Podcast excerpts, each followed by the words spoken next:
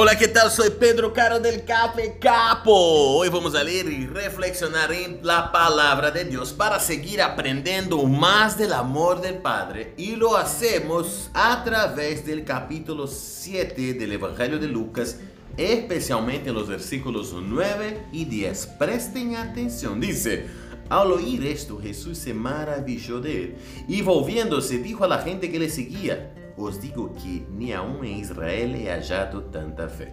Y al regresar a casa los que habían sido enviados hallaron sano al siervo que había estado enfermo.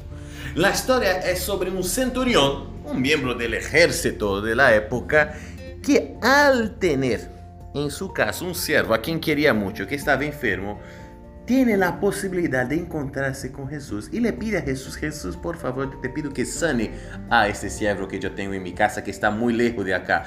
Y Jesús, yo sé cómo te manejas, yo sé que tienes el poder y yo sé que de acá mismo puedes sanarlo.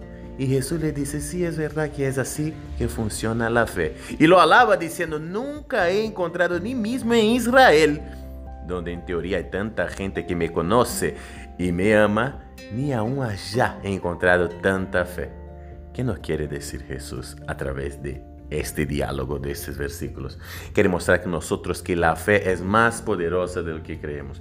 Quiere mostrar que la misma Biblia habla que si tenemos necesidad de más fe, tenemos nomás que pedir a Dios. Él está a disposición.